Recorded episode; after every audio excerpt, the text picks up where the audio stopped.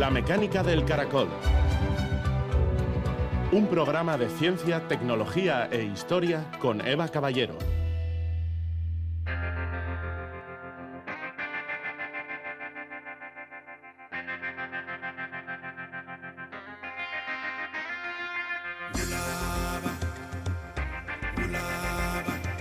Nadie puede saber mucho de todo, pero sí tener el suficiente espíritu crítico. Juan Ignacio Pérez Iglesias, biólogo y divulgador científico.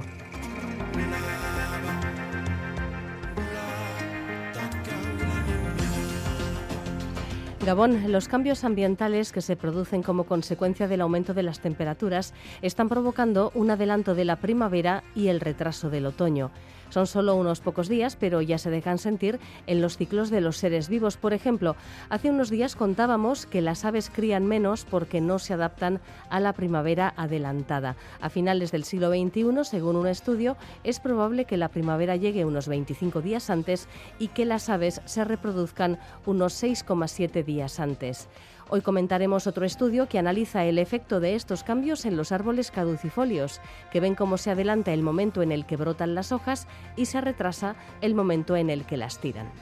El hallazgo de nuevos restos de Homo antecesor es una de las grandes noticias en el balance de las excavaciones en los yacimientos de Atapuerca. Otro de los temas que hemos preparado hoy tiene que ver con la seguridad alimentaria. Nos interesamos por la alerta emitida a raíz de los casos de botulismo provocados por tortillas precocinadas y también la alerta emitida por la presencia de escopolamina en galletas.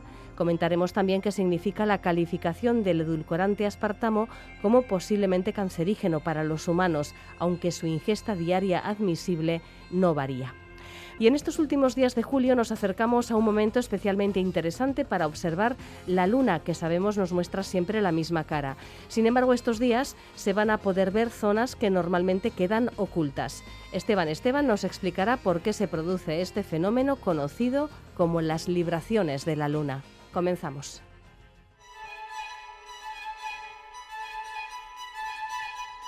La mecánica del caracol. Ciencia para insomnes. El aumento global de las temperaturas está afectando al ciclo de los árboles en el hemisferio norte y a su patrón de crecimiento. La revista Nature publica varios artículos con los resultados de un equipo de investigadores de la Universidad Politécnica de Zúrich que han analizado esta cuestión. Todavía no se sabe exactamente qué consecuencias va a tener el adelanto de la primavera y el retraso del fin del otoño, pero de lo que no cabe duda es de que las temperaturas más cálidas son un factor de estrés para las plantas. Estudiar cómo responden forma parte del trabajo del grupo Ecofisiología del Estrés y de la Contaminación en Plantas de la Universidad del País Vasco, al que pertenece Raquel Esteban. Gabón Raquel, buenas noches. Buenas noches, Eva. ¿Cómo se desarrolla el proceso de, caída de las hojas que conocemos ligado a las estaciones? Es un proceso un poco complejo que simplemente eh, cuando lo vemos a simple vista parece fácil, pero intervienen diferentes señales, como si fuese un concierto en el que hay una persona que dirige el proceso y que en este caso eh, son las señales ambientales. Las plantas siempre necesitan factores ambientales que activen el proceso, es cuestión de de esa señal ambiental que encienda la chispa y después eh, cuando hay una serie de factores ambientales, en este caso, por ejemplo, en, la senescencia, suele ser eh, disminución de las horas de luz y disminución de la temperatura, de, de los grados de temperatura. Y entonces, en cuanto ocurre eso, la planta empieza una serie de señales endógenas en la que participan las fitohormonas, porque las, plantas también tienen hormonas. Diferentes concentraciones de fitohormonas se activan y es cuando ya se activan después las señales eh, fisiológicas que vienen marcadas por los propios genes. O sea que es un proceso muy complejo. Bueno, pues vamos a hablar precisamente eh, de la fenología estudia la relación entre los factores climáticos y los ciclos de los seres vivos y la caída de las hojas en otoño pues es parte del ciclo mm, vital de muchísimas especies de árboles y arbustos. Bueno, pues estudios como los que hemos citado en la presentación analizan estos cambios fenológicos prestando atención a la influencia que pueden tener en ellos los cambios ligados pues a, la crisis climática que estamos viviendo, ¿no? Al, cambio climático. El mecanismo por el que las hojas de los árboles de las regiones templadas y boreales responden a este cambio climático sigue siendo incierto y por eso es interesante que se vayan produciendo estudios como estos que, vamos a citar, porque aportan evidencia científica, porque se cree que están cambiando las cosas, pero no exactamente cómo, ¿no? Eso es, bueno, en realidad en numerosos grupos a nivel mundial eh, estamos implicados, ¿no? porque nuestro grupo de investigación también está, en estudiar qué ocurre en las plantas, en, las dinámicas vegetales, por los efectos actuales que tenemos de calentamiento global y, crisis climática. Entonces, bueno, eh, tenemos, ahora sabemos estudiar las respuestas de los árboles, les hacemos un seguimiento muy fino, hay diferentes eh, herramientas. Por ejemplo, el artículo que tú citas usa imágenes de satélite para hacer un seguimiento del verdor. ¿sí? Mediante satélite lo que hace, eh, eh, se obtienen imágenes de diferente resolución de kilómetros y entonces se va haciendo un seguimiento de ese verdor cómo cambia, porque en las hojas caducas uno de los procesos que eso no he explicado justo antes cuando me has preguntado es que las plantas eh, son, las vemos verdes, ¿no? Porque tienen diferentes pigmentos, entre ellos la clorofila, que es la responsable de ese color verde. Cuando llega el otoño y empiezan todas esas señales ambientales y endógenas que hemos hablado, las clorofilas se guardan porque es un pigmento muy caro, vamos a decirlo así, de fabricar. Tiene una cabeza de magnesio y es bastante, costoso. Y entonces quedan visibles todos esos carotenoides que son los colores marrones, ocres, anaranjados que vemos. Y entonces es fácil hacer ese seguimiento a través de imágenes, tanto de satélites, también hay seguimientos a través de drones. Y este grupo de investigación pues usa imágenes de satélites.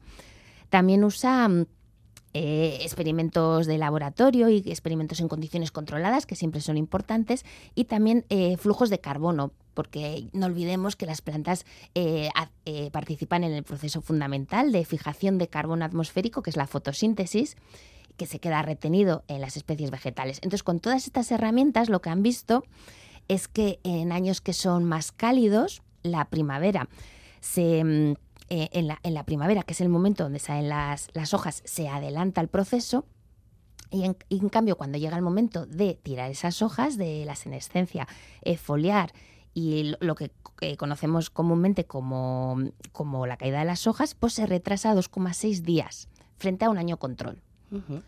Que parece poco, poco pero... pero... es bastante, porque tener en cuenta que, claro, esto no es que un árbol eh, bueno, a mí siempre me gusta hablar de no que se caen las hojas, sino que el árbol las tira. Eso es algo que siempre decimos, ¿no? Que, en realidad eh, se activan todos esos procesos fisiológicos, tanto endógenos como genéticos, mediante las señales ambientales. Lo que, lo que ocurre es que en la zona de abstición de la hoja se, se activan unos enzimas que eh, hacen que esa zona sea más blanda y en cuanto viene viento, pues esas hojas se caen, pero en realidad es el, árbol el que ha iniciado todo ese proceso. Y parece poco tiempo, pero en realidad es mucho, porque tener en cuenta que no es que un árbol tire las hojas, sino que es toda una dinámica en la que todo el ecosistema está implicado y que a veces... Eh, eh, tenemos eh, interacciones ¿no? entre con otros seres vivos, los vertebrados, los invertebrados, incluso pues toda la comunidad microbiana que no vemos pero que está ahí, que es fundamental.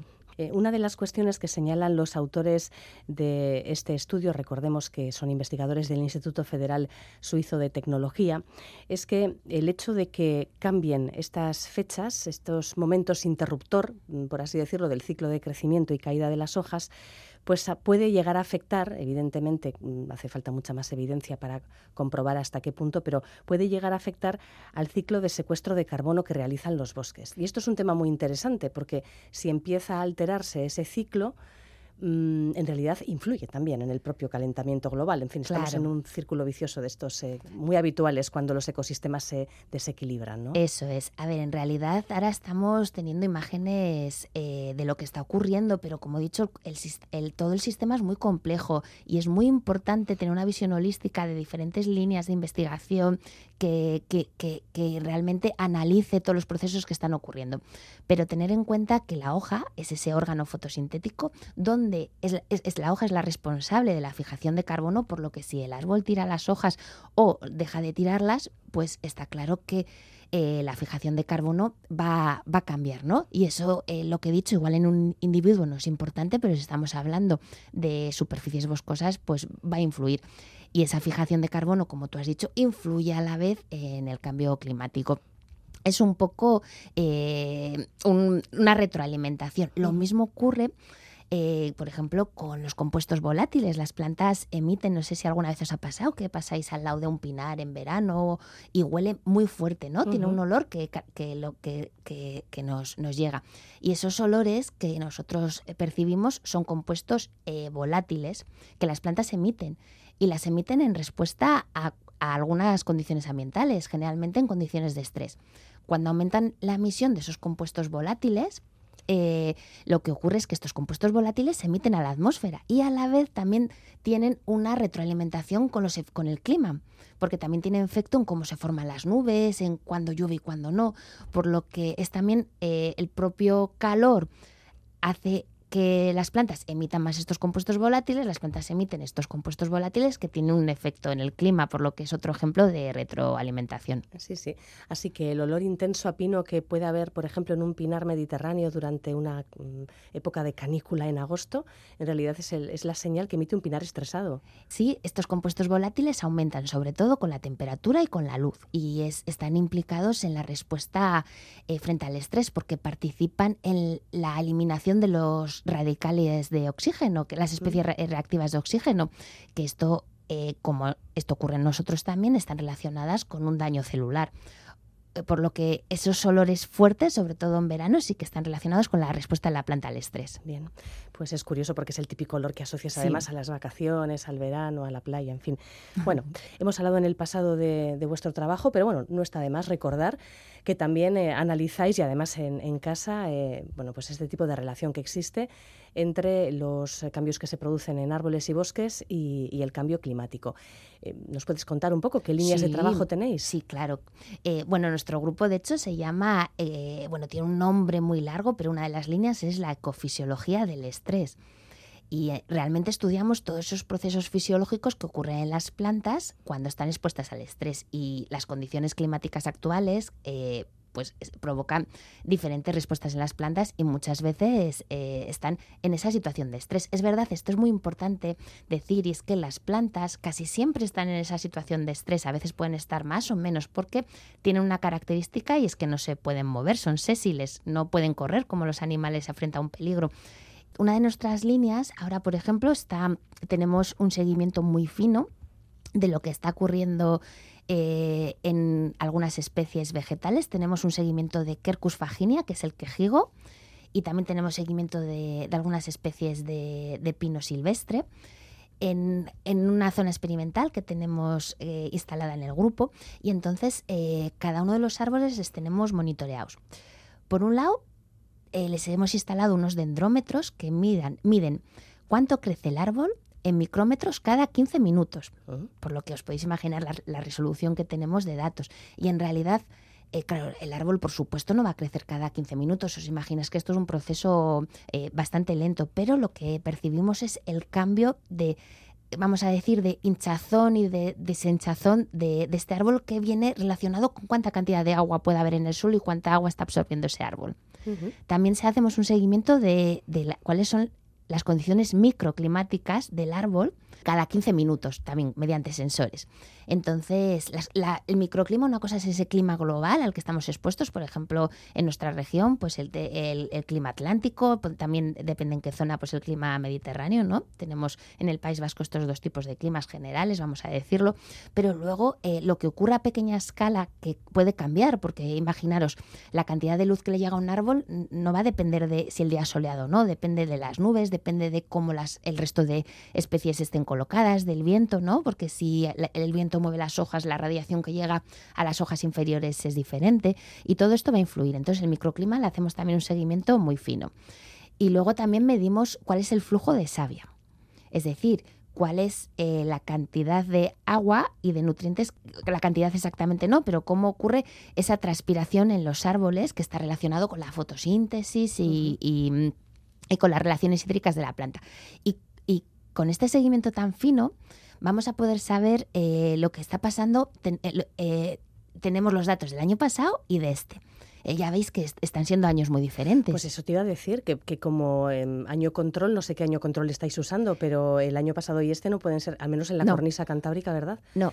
No pueden ser más diferentes. Son muy diferentes, los dos extremos en realidad, porque eh, el año pasado tuvimos un verano muy caluroso y este, en cambio, es verdad que está siendo caluroso, pero estamos teniendo lluvias, pero un patrón de lluvias un poco diferente al que podríamos estar acostumbrados. Y, y mucha menos insolación, ¿no? Eso es, y mucha menos cantidad de luz. En realidad tenemos árboles controles, porque luego aparte tenemos otros árboles que les tenemos les hemos puesto, vamos a explicar, como una especie de paraguas encima pues, para simular más la falta de agua. Entonces, nosotros tenemos los, nuestros árboles controles con las condiciones climáticas actuales, que también las monitoreamos, más luego esos árboles que además les hacemos un estrés extra.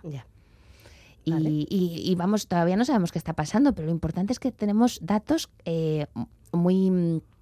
Eh, muy seguidos, es decir, cada, lo tenemos puesto cada 15 minutos, pero lo podríamos tener cada, cada minuto. Esto es como si una persona está con, un monitor que sabemos lo que, cuál es su pulsación y demás. Bueno, pues esto lo mismo lo estamos aplicando en las especies vegetales. Sí, sí. Todos estos datos, por ejemplo, ¿qué, conclusiones pueden llegar, se pueden llegar a obtener con ellos? Sí, nosotros queremos ver un poco cuál va a ser el límite de tolerancia de estas especies. Entonces, de hecho, eh, algunos de los pinos se nos han empezado a morir. Y eh, los, los, del paraguas. del paraguas. En cambio, el quejigo no, el quejigo es mucho más resistente. Entonces tenemos estas dos especies. Nuestra idea quizá en el futuro, con otros proyectos, sería ampliar el espectro de especies para hacer ese seguimiento fino. Pero bueno, sobre todo, nuestro objetivo es ver qué está pasando actualmente, cómo las, las especies responden, pero de una forma muy fina, porque estamos estudiando fisiológicamente cómo responde esa planta, lo vamos a relacionar con el microclima y además también hacemos un seguimiento, colaboramos con, yo, yo trabajo en la Universidad del País Vasco, pero colaboramos, bueno, el proyecto de hecho el investigador, otro de los investigadores principales es Jorge Curiel, que trabaja en el, en el BC3, en el Centro Vasco para el Cambio Climático, y entonces eh, él, por ejemplo, es el experto en suelos, ¿no? Entonces vamos a tener también eh, una imagen de lo que está pasando en el suelo, lo que está pasando con la microbiota del suelo y todas esas interacciones. Entonces va a ser un seguimiento muy fino porque esa imagen todavía no la tenemos. Em, si nos fijamos en un medio plazo, por ejemplo, en eh, los, cambios climáticos que, van a llegar y que bueno que están ya consensuados, que vamos a, llegar a final de siglo con tranquilamente con dos grados más de, temperatura con respecto a los niveles preindustriales. Em, esto implica que, en zonas, por ejemplo, del norte, del hemisferio norte, donde hay mucho bosque eh, de, húmedo, ¿no? de, zonas húmedas, teniendo en cuenta las pocas décadas de las que estamos hablando, significa que por, por fuerza va a haber una, un reemplazo de ciertas especies y que otras van a desaparecer, porque no podemos hablar de que vayan a evolucionar en 40 años o en 50 años, ¿no? Eh, en principio las especies es verdad que son muy plásticas y, van a responder, pero tanto como evolucionar no lo sabemos. Algunas quizás sí se pueden adaptar un poquito mejor. algunas, eso es, depende de qué tipo, qué especies sean, eh, algunas, por ejemplo, las, de las especies mediterráneas son especies como el quejigo, ¿no? Son especies que es verdad que, es que en realidad están más aclimatadas a tolerar situaciones extremas que otras especies. Entonces, lo que está ocurriendo, que ya lo estamos viendo, es que la distribución de las especies está cambiando. Y en bosques donde antes podíamos encontrar una especie, pues aparece otra especie que, que, que, que porque se mueven muy lentamente, pero sí, que están invadiendo esos espacios donde antes podía haber otras especies. O sea que la dinámica de distribución eh, está, está actualmente cambiando, eso ya, ya, ya está descrito. Sí. ¿Y qué especies son las que corren más peligro de, de no llegar a final de siglo en un momento dado, o al menos en la abundancia que tienen actualmente aquí en nuestro entorno? ¿Qué, qué especies son más dependientes del, del, agua, por ejemplo? Las especies, sobre todo, pues que tienen eh, unas hojas más menos protegidas, ¿no? A ver, nosotros hicimos un estudio, esto ya en el 2003, que ese año también hubo una gran sequía, la sequía del 2003 y fue y la ola de calor.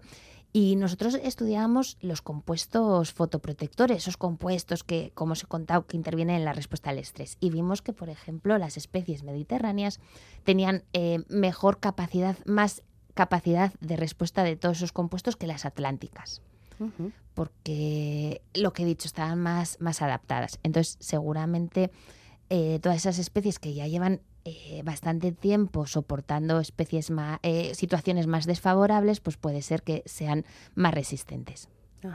Estoy pensando en estos bosques de, robles o de, o de castaños o de hayas. El haya está sorprendiendo bastante porque eh, tolera más de lo que nos pensábamos. Siempre se ha descrito que es una especie que necesita sombra, que es de ambientes eh, muy sombríos y sí que estamos viendo que está tolerando bastante mejor de lo que pensábamos estas situaciones, pero luego otras especies no.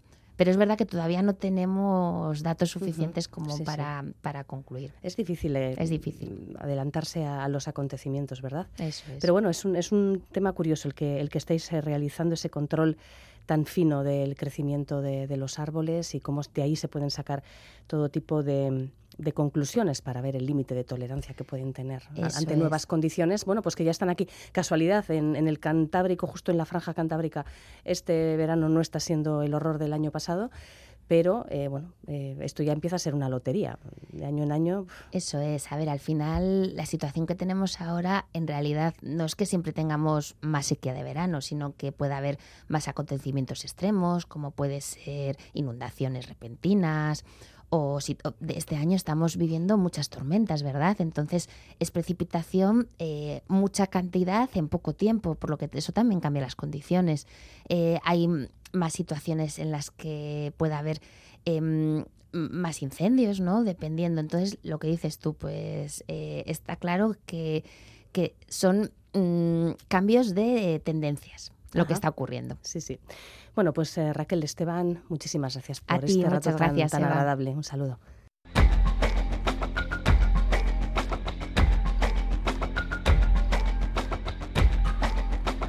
Los trabajos de excavación en los yacimientos de la Sierra de Atapuerca han llegado a su fin con interesantes conclusiones.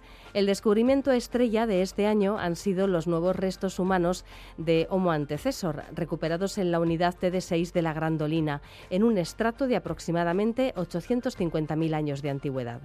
Hace más de 30 años en este lugar se hizo un sondeo que permitió descubrir los restos de esta especie, próxima a la divergencia entre neandertales, denisovanos y sapiens. Desde entonces solo habían aparecido restos de antecesor a principios de los 2000. Ahora, en esta nueva campaña, en una excavación de 40 metros cuadrados, han aparecido nuevos fósiles, un fragmento parietal y una falange del pie que pertenecieron a uno o dos adultos jóvenes, probablemente de no más de 16 años. De Homo antecesor se sabe que tenía un cráneo de más de mil centímetros cúbicos y que practicaba el canibalismo. El haber llegado al nivel 6 de la Grandolina y haber encontrado más fósiles de esta especie augura para 2024, 30 años después del descubrimiento de la especie, el inicio de una nueva fase de excavaciones realmente muy prometedoras. Además, la campaña de verano en Atapuerca, que se inició el pasado 17 de junio y en la que han participado 300 investigadores de todo el mundo, también ha recuperado en la cima del elefante una herramienta de cuarzo muy arcaica ha aparecido muy cerca de donde el pasado año se encontró parte de la cara del que hasta el momento es el humano más antiguo de Europa, con aproximadamente una antigüedad de 1,4 millones de años. Este lugar eh, es un objetivo fundamental para el año que viene, para encontrar nuevas evidencias de la presencia de homininos de hace más de un millón de años. Y en la cueva del Mirador, en otro de los seis yacimientos de Atapuerca en los que se ha trabajado, se han excavado niveles del Neolítico antiguo, con una antigüedad muy cerca a los 7.000 años, ricos en restos de cultura material, principalmente cerámica e instrumentos líticos, y en restos óseos de especies domésticas. Destacan, junto a las ovejas y cabras, la abundante presencia de restos de caballo, poco comunes en este periodo, que ayudarán a completar los estudios genéticos sobre los équidos peninsulares que se están llevando a cabo precisamente en esta cueva del Mirador.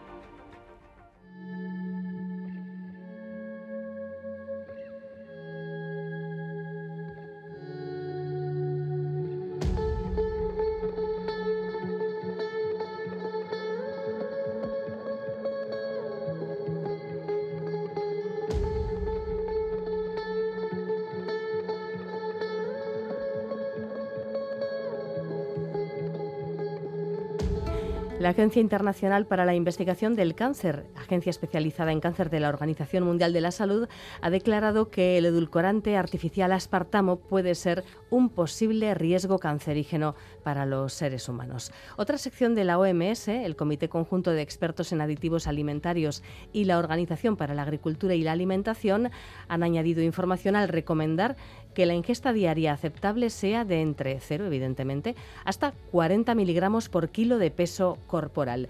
¿Qué significan estas declaraciones? Que han resultado seguramente inquietantes para muchas personas. No olvidemos que el aspartamo, em, marcado por cierto como edulcorante 951, está presente en productos como yogures o refrescos sin azúcar.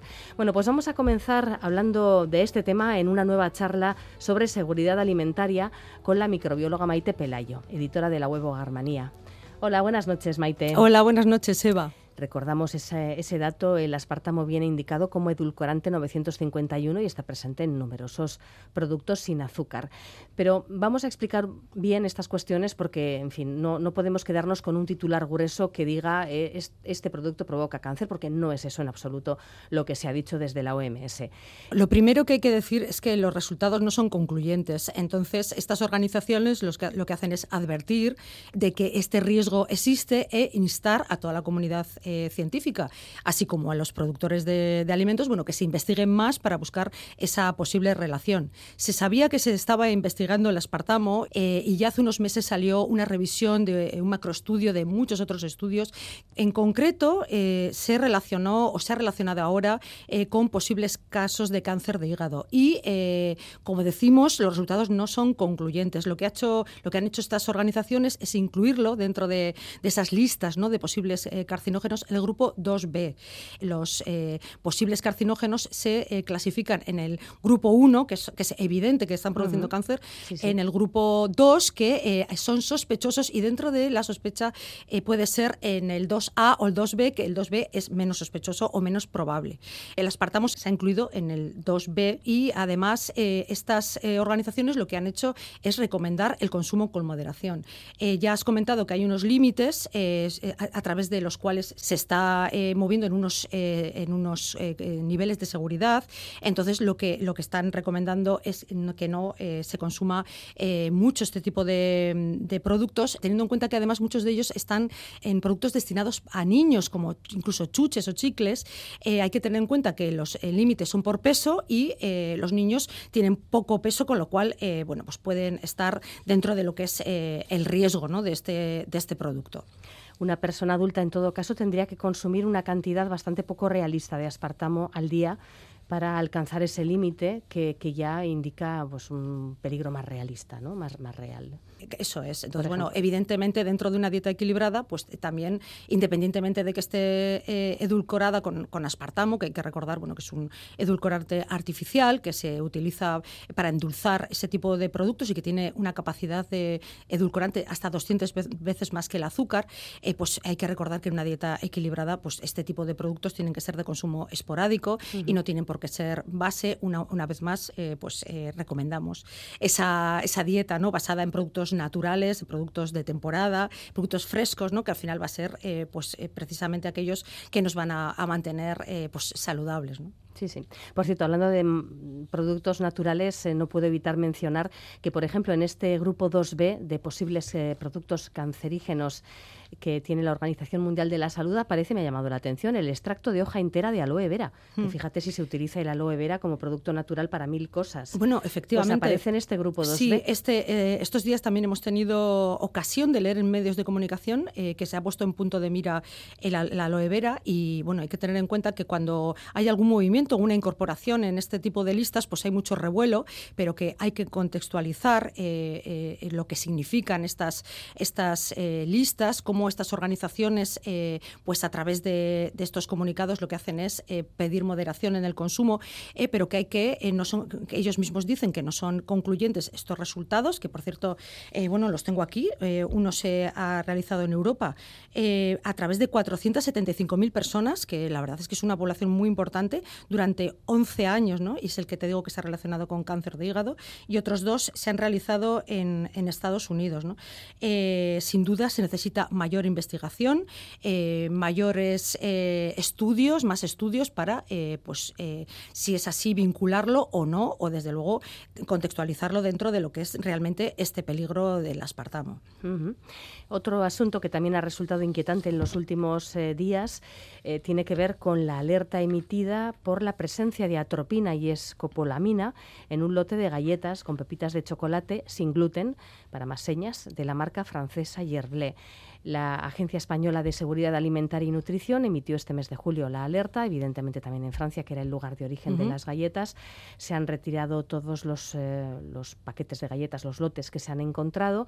Ha sido la propia empresa la que detectó las sustancias en un control rutinario de producción y la que avisó a las autoridades sanitarias de los países donde se habían distribuido los lotes afectados. En fin, em, como la atropina y la escopolamina, eh, también conocida como burundanga, pues sabemos que afectan al sistema nervioso central, que son anestésicos y que se utilizan como drogas de sumisión con fin delictivo, pues es evidente que, se ha generado una inquietud que pintan estos productos médicos en, unas galletas, eh, galletas dietéticas encima para masañas. Pero bueno, la cuestión es que eh, ha habido mucha inquietud, eh, esto habrá sido un, hecho delictivo, habrá sido una, una incorporación hecha a propósito.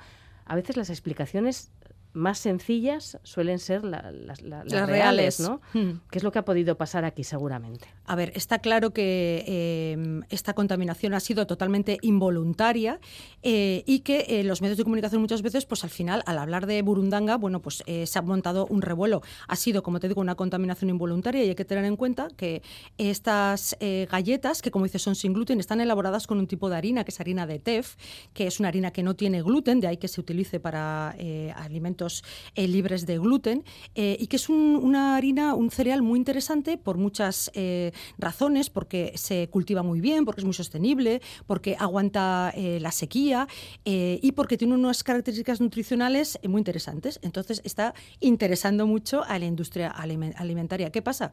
Que este, estos cultivos que vienen muchas veces de países terceros, pues no, a veces no tienen las prácticas agrícolas que se desearían y que exigen los niveles de calidad de la Unión Europea, pues a veces eh, se saltan algún lote en los que al cosecharlo pues se ve eh, que ha habido alguna eh, contaminación con otro tipo de hierbas como el estramonio, que es una o hierba del diablo, ¿no? que es una hierba que tiene estos compuestos. Al hacer la recogida, la siga y luego tratarlo, hacerlo harina, ha habido algún tipo de contaminación y se han trasladado esos niveles que no son saludables a las galletas. Una vez más, para que te hagan daño tienes que consumir una cantidad ingente de, galletas. Eh, ya había habido este año antecedentes, de, se había detectado en otro tipo de, la misma harina de TEF, pero de otros eh, países, en otras circunstancias, eh, estas, estas sustancias, pero bueno, pues eso, tranquilizar, están ya retiradas, los sistemas de alerta han funcionado perfectamente, los de autocontrol de la empresa también, y para nada tiene que ver con, con lo que estamos acostumbrados a oír de drogas de sumisión, sino que ha sido una contaminación pues a una práctica agrícola pues no del todo deseable. Sí. Así que no son galletas con burundanga, son galletas que tienen una contaminación con vegetales tipo estramonio que contienen los alcaloides que a su vez se utilizan para sintetizar esos fármacos. Eso es. Al fin y al cabo, los fármacos también se, obtienen de, vegetales, como es el caso. Sí, son naturales, son toxinas naturales. Em, otro asunto también que, estos días está resultando, bueno, pues... Eh, interesante porque nos eh, habla de las necesarias alertas en torno a productos que pueden producir botulismo, que es una, una grave infección eh, que, que viene de los alimentos. En este caso es una clara intoxicación, porque en realidad no es el microorganismo el que nos está infectando, sino que ese microorganismo ha producido una toxina, que es la toxina botulímica, botulínica, perdón, eh, que es la que nos está haciendo eh, o lo que nos puede hacer esa, desarrollar esos síntomas tan eh, peligrosos. la Organización Mundial de la Salud advierte de que el botulismo es una enfermedad muy grave que puede provocar la muerte, pero que es muy inusual, afortunadamente. Bueno, pues eh, ha habido tortillas de patata precocinada, mm, pues que, han resultado contener esta toxina y se ha declarado, de hecho, una alerta por botulismo que ha producido ya varios casos.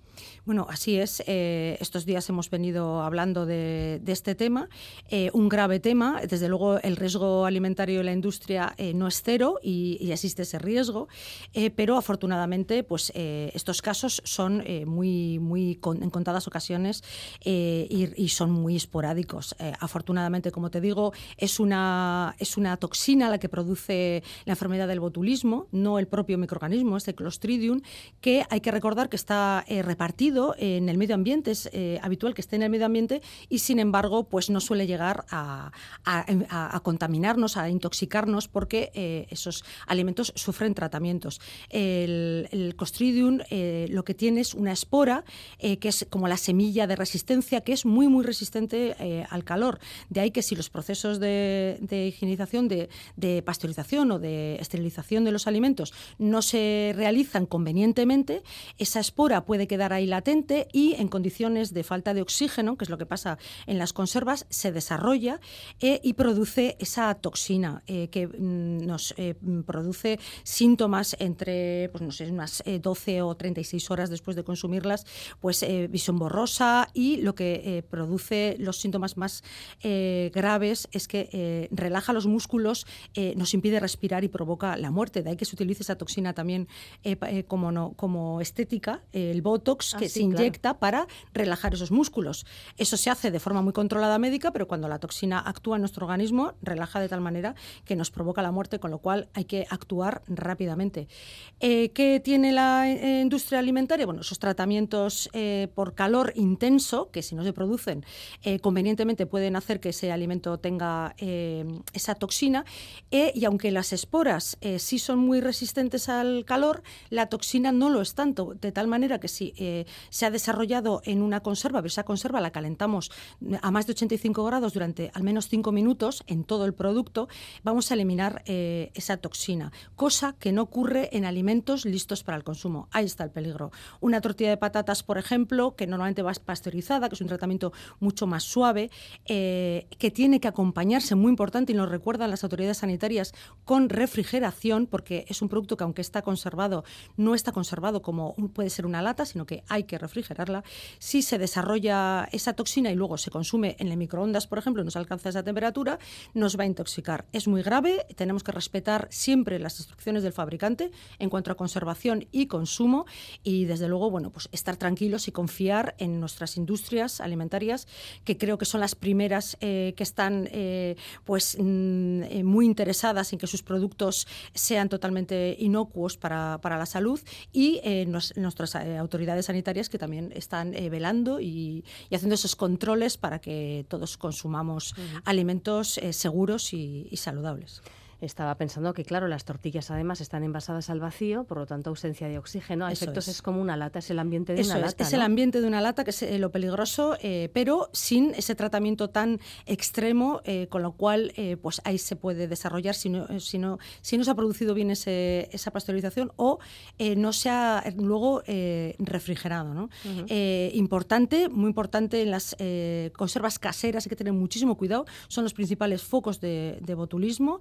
Eh, y desde luego, bueno, pues extremar las medidas de higiene. Ahora que llega el verano, pues eh, todos tenemos que saber que el calor es amigo de las bacterias, o mejor las bacterias son amigas del calor, templado, no extremo, y que entramos en una época, o estamos en una época en la que eh, las contaminaciones y las toxinfecciones alimentarias pueden ser noticia y es lo último que queremos. Sí, sí. Hablando de conservas caseras, precisamente, el bonito del norte es un pescado pues muy valorado por su sabor, evidentemente, y también porque es muy nutritivo. Y como está entrando en los puertos puertos vascos en gran cantidad hace que sea protagonista en las pescaderías. Esta abundancia hace que muchas personas se planteen en votar bonito para conservarlo durante un tiempo y, además, y no solamente por conservarlo, sino porque mm, ya es casi una tradición en muchas casas, ¿verdad? En votar bonito, igual que pasa con los pimientos en la época del pimiento asado. Entonces, bueno, vamos a repasar algunos consejos para realizar con éxito este trabajo, que quienes lo vienen haciendo desde hace mucho tiempo seguro que lo tienen clarísimo, pero bueno, pues siempre hay alguien que se anima, ¿verdad? Sí. Oye, he comprado un montón de bonito, ¿qué hago con esto? Está muy barato, estamos eh, batiendo récords de capturas de bonito y claro, la, la oferta es muy grande y por lo cual están bajando los precios.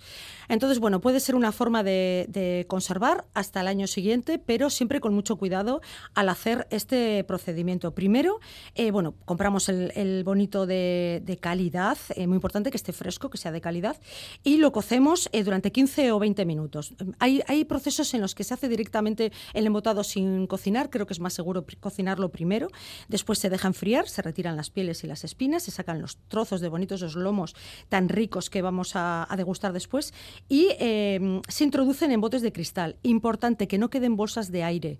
Eh, debe cubrir todo el bonito el, aceite de oliva que va a ser el líquido en el que lo vamos a, a conservar. Con lo cual, un truco, por ejemplo, es untar las paredes internas del bote de cristal con aceite para que se puedan deslizar bien, eh, meter, encajar bien eh, como si fuera un Tetris esos trozos de bonito, aquel, ¿eh? echar el aceite de oliva, hay gente que lo hace con girasol, si es de oliva que sea de baja graduación, de 0,4, así para que luego no se coma ese sabor del, bonito, dejar un tiempo, unos pocos minutos para que ese aceite vaya cayendo, para hasta cubrirlo totalmente y evitar que se hagan burbujas. Se cierran bien los botes eh, y se hierven eh, pues durante hora y media, fíjate, eh, cubiertos con agua. ¿Boca arriba o boca abajo? Bueno, se hierven boca arriba, hay de todos, para todos los gustos. Se pueden hervir boca arriba con un trapo en el fondo para que no den golpes y puedan romperse. Mejor hacerlo en tandas y no apelotonar todos los bonitos para que pueda llegar la temperatura a todos los, frascos y que no se choquen entre ellos.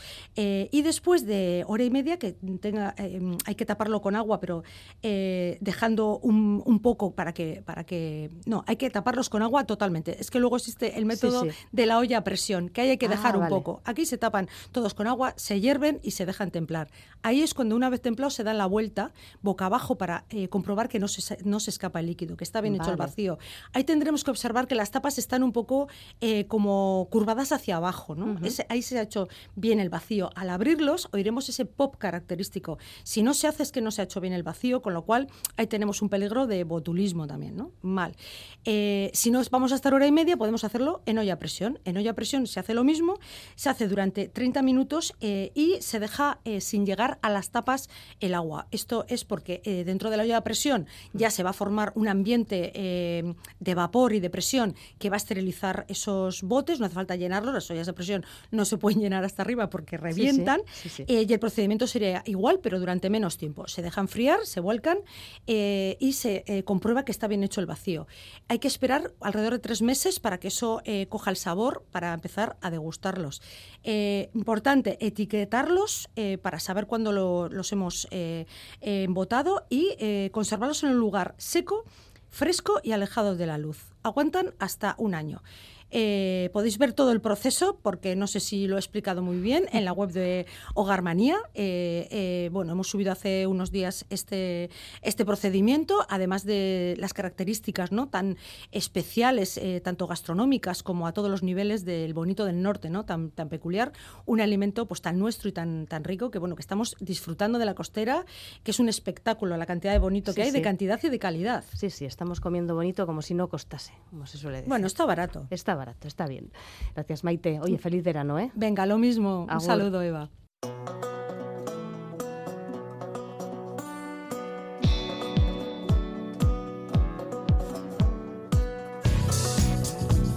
eitv.eus barra la mecánica del caracol. La radio cuando y como quieras.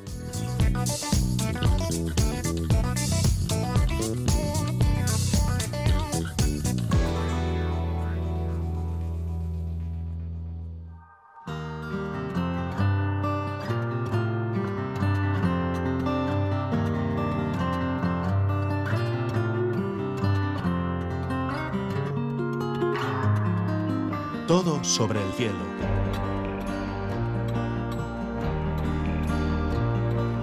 La luna nos muestra siempre la misma cara porque tarda lo mismo en girar sobre sí misma que en dar una vuelta alrededor de la Tierra. Es decir, sus movimientos de rotación y traslación están sincronizados. Sin embargo, hay momentos en los que aparecen zonas de la luna que normalmente no podemos observar desde la Tierra. Es un fenómeno astronómico que recibe el nombre de libración lunar y como a finales de julio llega uno de estos momentos, hemos pensado que nadie mejor que Esteban Esteban para explicarnos en qué consiste. Esteban es miembro de la agrupación astronómica vizcaína y autor del blog desde el tercer planeta. ¿Qué tal, Esteban? Buenas noches. Hola, buenas noches, Eva. Em, ¿Qué es lo que hace aparecer puntualmente zonas normalmente ocultas de la Luna? Bueno, pues el hecho de que la órbita de la Luna eh, no es exactamente circular y el hecho de que su eje, su eje de rotación, está un poquito inclinado, no tanto como el de la Tierra, pero, pero está.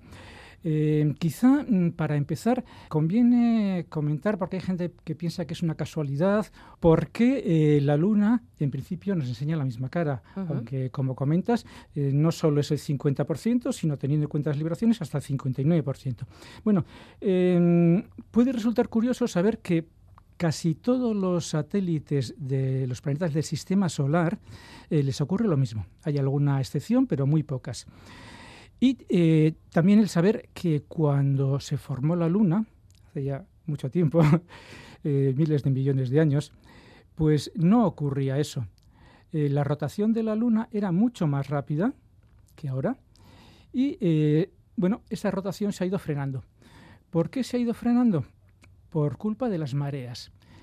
Pero no las mareas de la Tierra, sino las mareas que había en la Luna. Pero si en la Luna no hay agua, bueno, en la Tierra tenemos tres tipos de mareas. La marea líquida, que es la que todos conocemos y que vemos, eh, la marea gaseosa, la atmósfera también se sube y baja en su borde, y la marea sólida. Es decir, que el suelo que estamos pisando también se levanta o se baja al mismo ritmo que el mar, o casi al mismo ritmo, porque hay algunas condicionantes diferentes, unos, unos cuantos centímetros.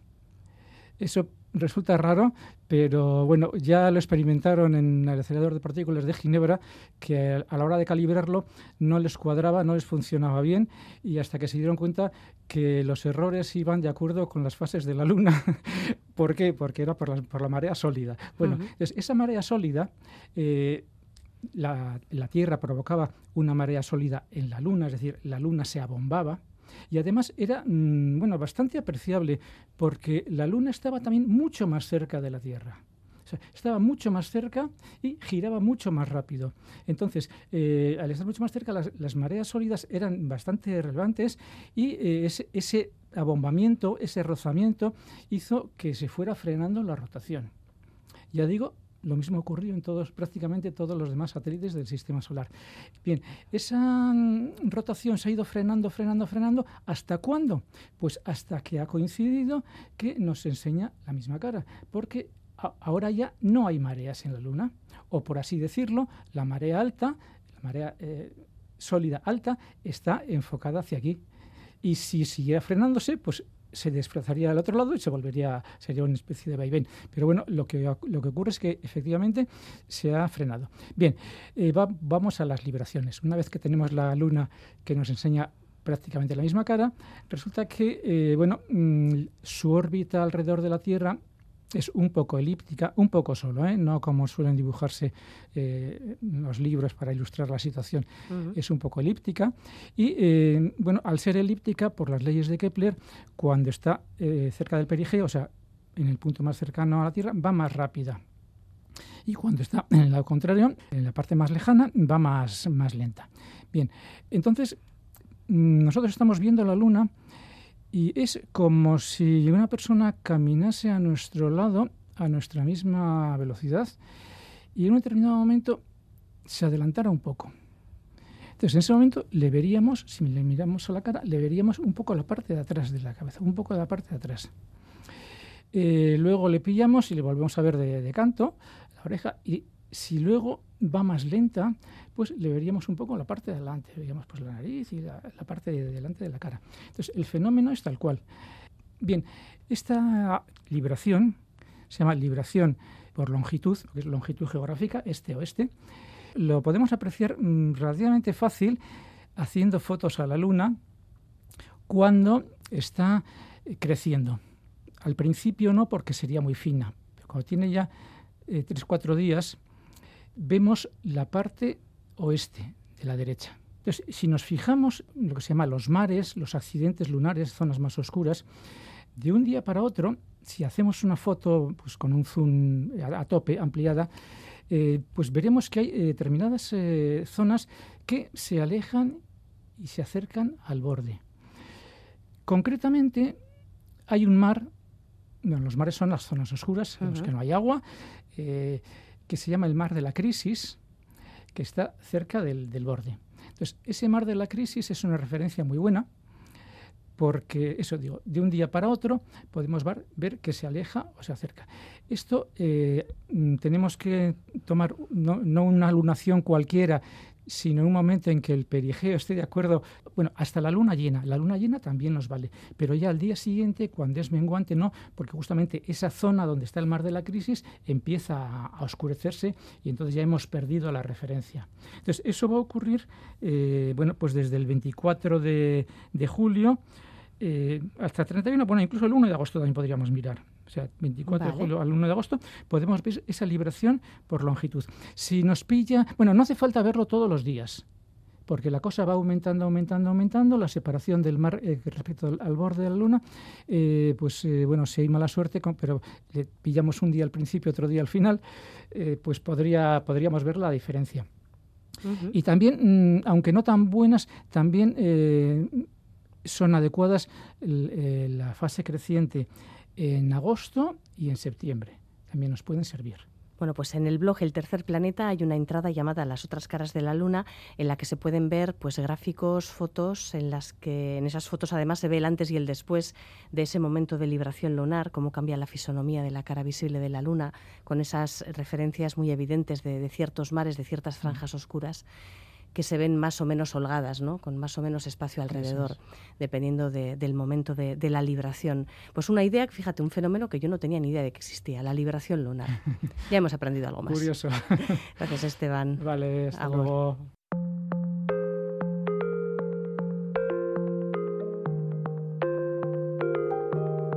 Nos despedimos como siempre con música y deseándoos una feliz noche. Hasta mañana, Agur.